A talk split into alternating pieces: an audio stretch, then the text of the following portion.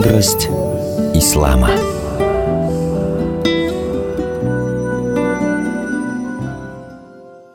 Акида – это вероубеждение человека. Если акида соответствует переданному Аллахом через пророков и неспосланному им в священных писаниях, то это и есть истина. В ней содержится вся полнота убеждений мусульманина, обязательных для каждого на земле. На радио Азан уроки Акиды с муфтием Татарстана Камилем Хазратом Самигулиным.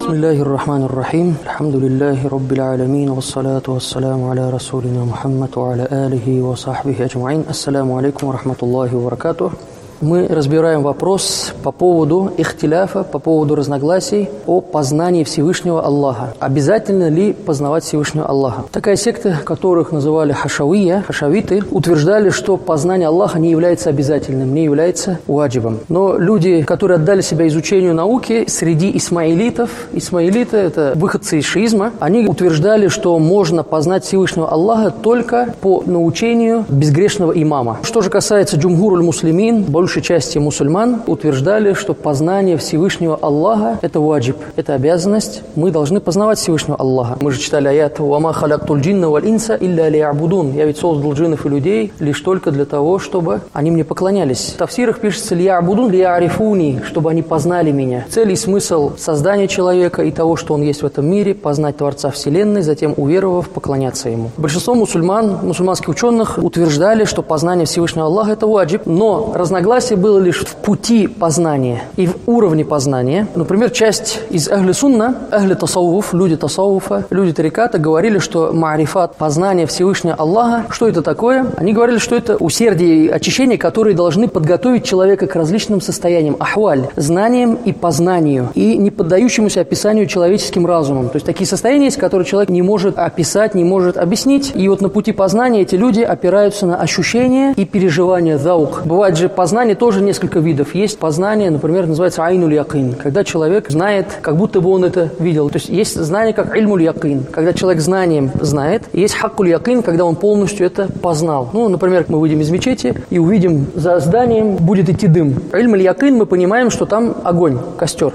дым идет. Когда мы обойдем здание, мы увидим этот костер издалека, и это наш уровень познания будет уже называться айнуль якин. Мы увидели это глазами и уверены. Но когда мы подойдем к самому костру, погреем руки, почувствуем тепло теплоту, то есть это знание, уровень будет хакк У нас уже не может быть никаких сомнений, что это огонь, это огонь. Есть такие вещи, которые трудно объяснить. Как объяснить слепому, что такое красное? Человек с детства никогда ничего не видел, ты ему говоришь, вот зеленое.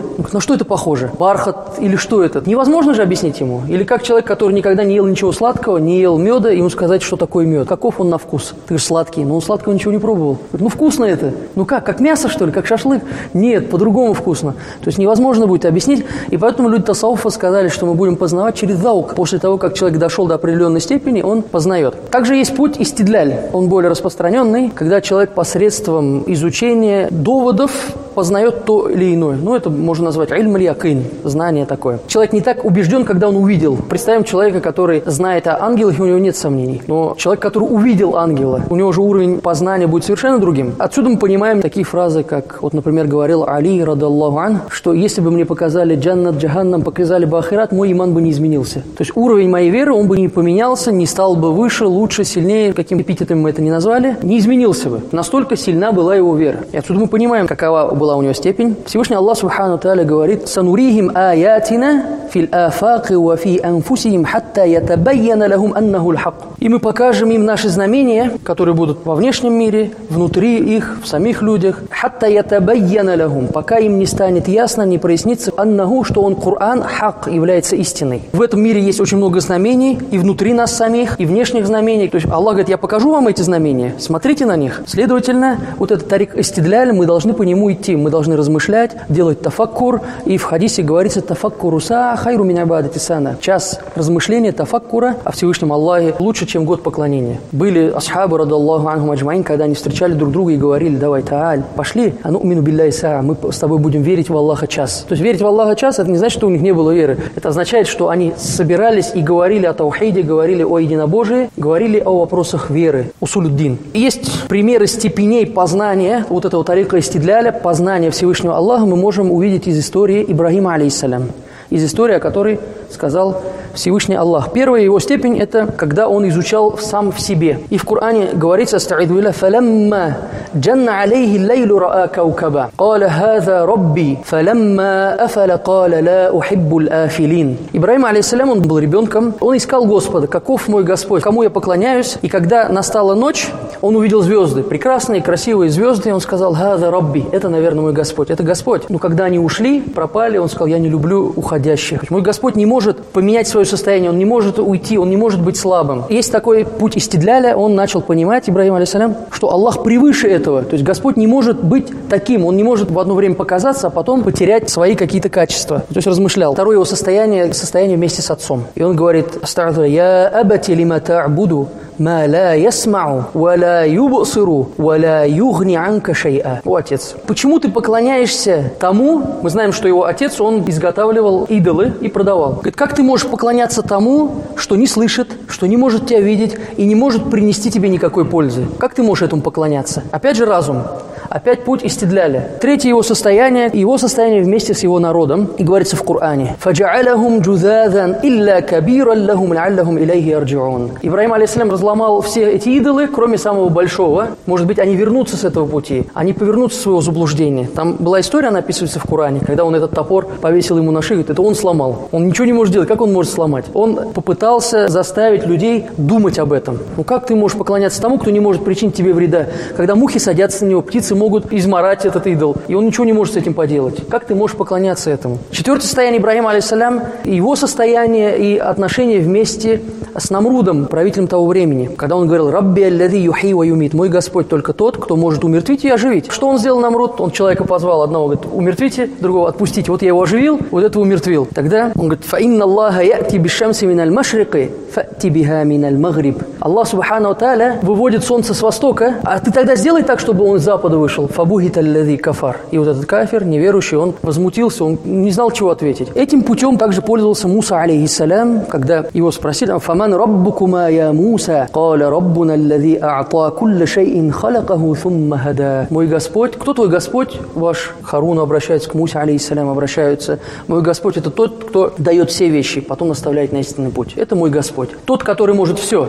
Я поклоняюсь Ему. Все пророки, они использовали этот тарик, путь истидляля. На вопросы таухида, на вопросы единобожия приводили далили, и Коран полон этим путем. Он нас учит этому, поясняет. И также в Коране говорится «Уд'у иля сабили роббика биль хикма.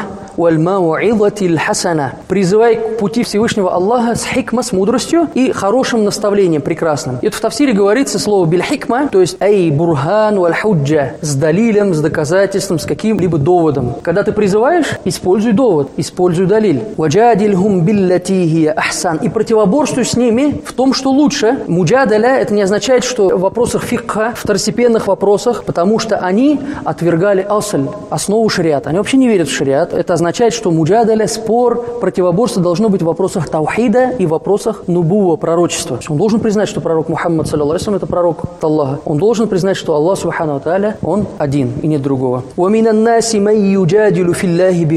Среди людей есть такие, которые противоборствуют, вступают в споры, не имея на то основания, не имея знаний. И вот бывает смешно, когда возникает религиозный вопрос, и человек может говорить на твоем языке, говорит, разумный, но начинает входить в религиозные вопросы, ты понимаешь, что он ничего не понимает, он сам этого не понимает, понимает, он думает, что беседа продолжается хорошо и чувствует себя комфортно. И ты его вроде бы обидеть не хочешь. Это на что похоже? О физике разговаривать, там, в медицине разговаривать, ничего не понимая об этом, о философии разговаривать, не зная терминов, не зная ничего. То есть можно, конечно, что-то узнать, но выдавать какое-то мнение, говорить что-то такое серьезное, ну это будет глупо как минимум. Из этого аята мы понимаем, что сам спор, понятие спора со знаниями – это не что-то порицаемое, это, наоборот, восхваляемая вещь. То есть спорить – это плохо. Когда люди покраснели, доходит до драки – это плохо. Плохо спорить, когда человек не имеет оснований, не имеет знаний на это. Но если грамотные люди, ученые вступают в спор, для чего? Чтобы найти истину. И это уже прекрасно. То есть Аллах Субхану Тааля повелел нам смотреть, вникать, совершать тафаккур, размышлять.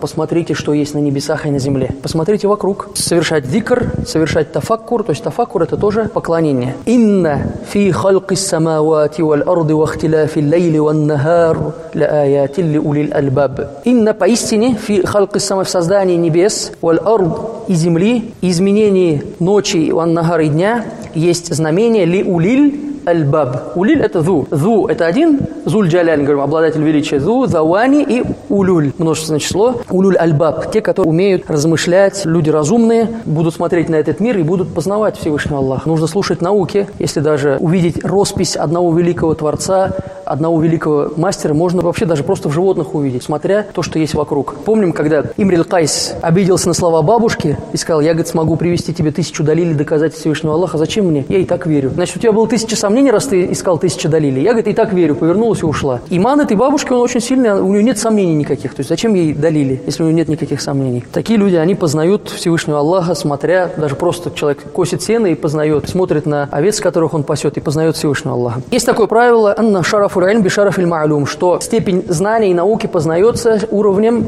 познаваемого объекта познавания. И так как в науке усулюддин мы познаем Всевышнего Аллаха, его сифаты, и так как эта наука связана с Всевышним Аллахом, субхану тааля, наука называется усулюддин, основа религии, это ашрафуль улюм, это самая достойная, самая великая наука, потому что наука бывает или религиозной, или же дуньяуи, касается мирских вещей. И в этом случае религиозная она лучше.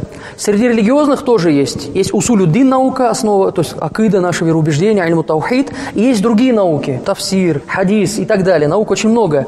Но когда мы посмотрим любую другую науку, пусть это будет тафсир, она опять опирается на усулюддин. Она опирается на основу, потому что ты будешь толковать аяты, будешь смотреть на знамения Всевышнего Аллаха, будешь познавать Всевышнего Аллаха, опять опираешься на основу религии. Если же ты изучаешь хадисы, смотришь хадисы, опять тебе нужна основа религии. То есть какую бы науку ты ни тронул, у нее есть основа усулюддин, и это наша вера, убеждение.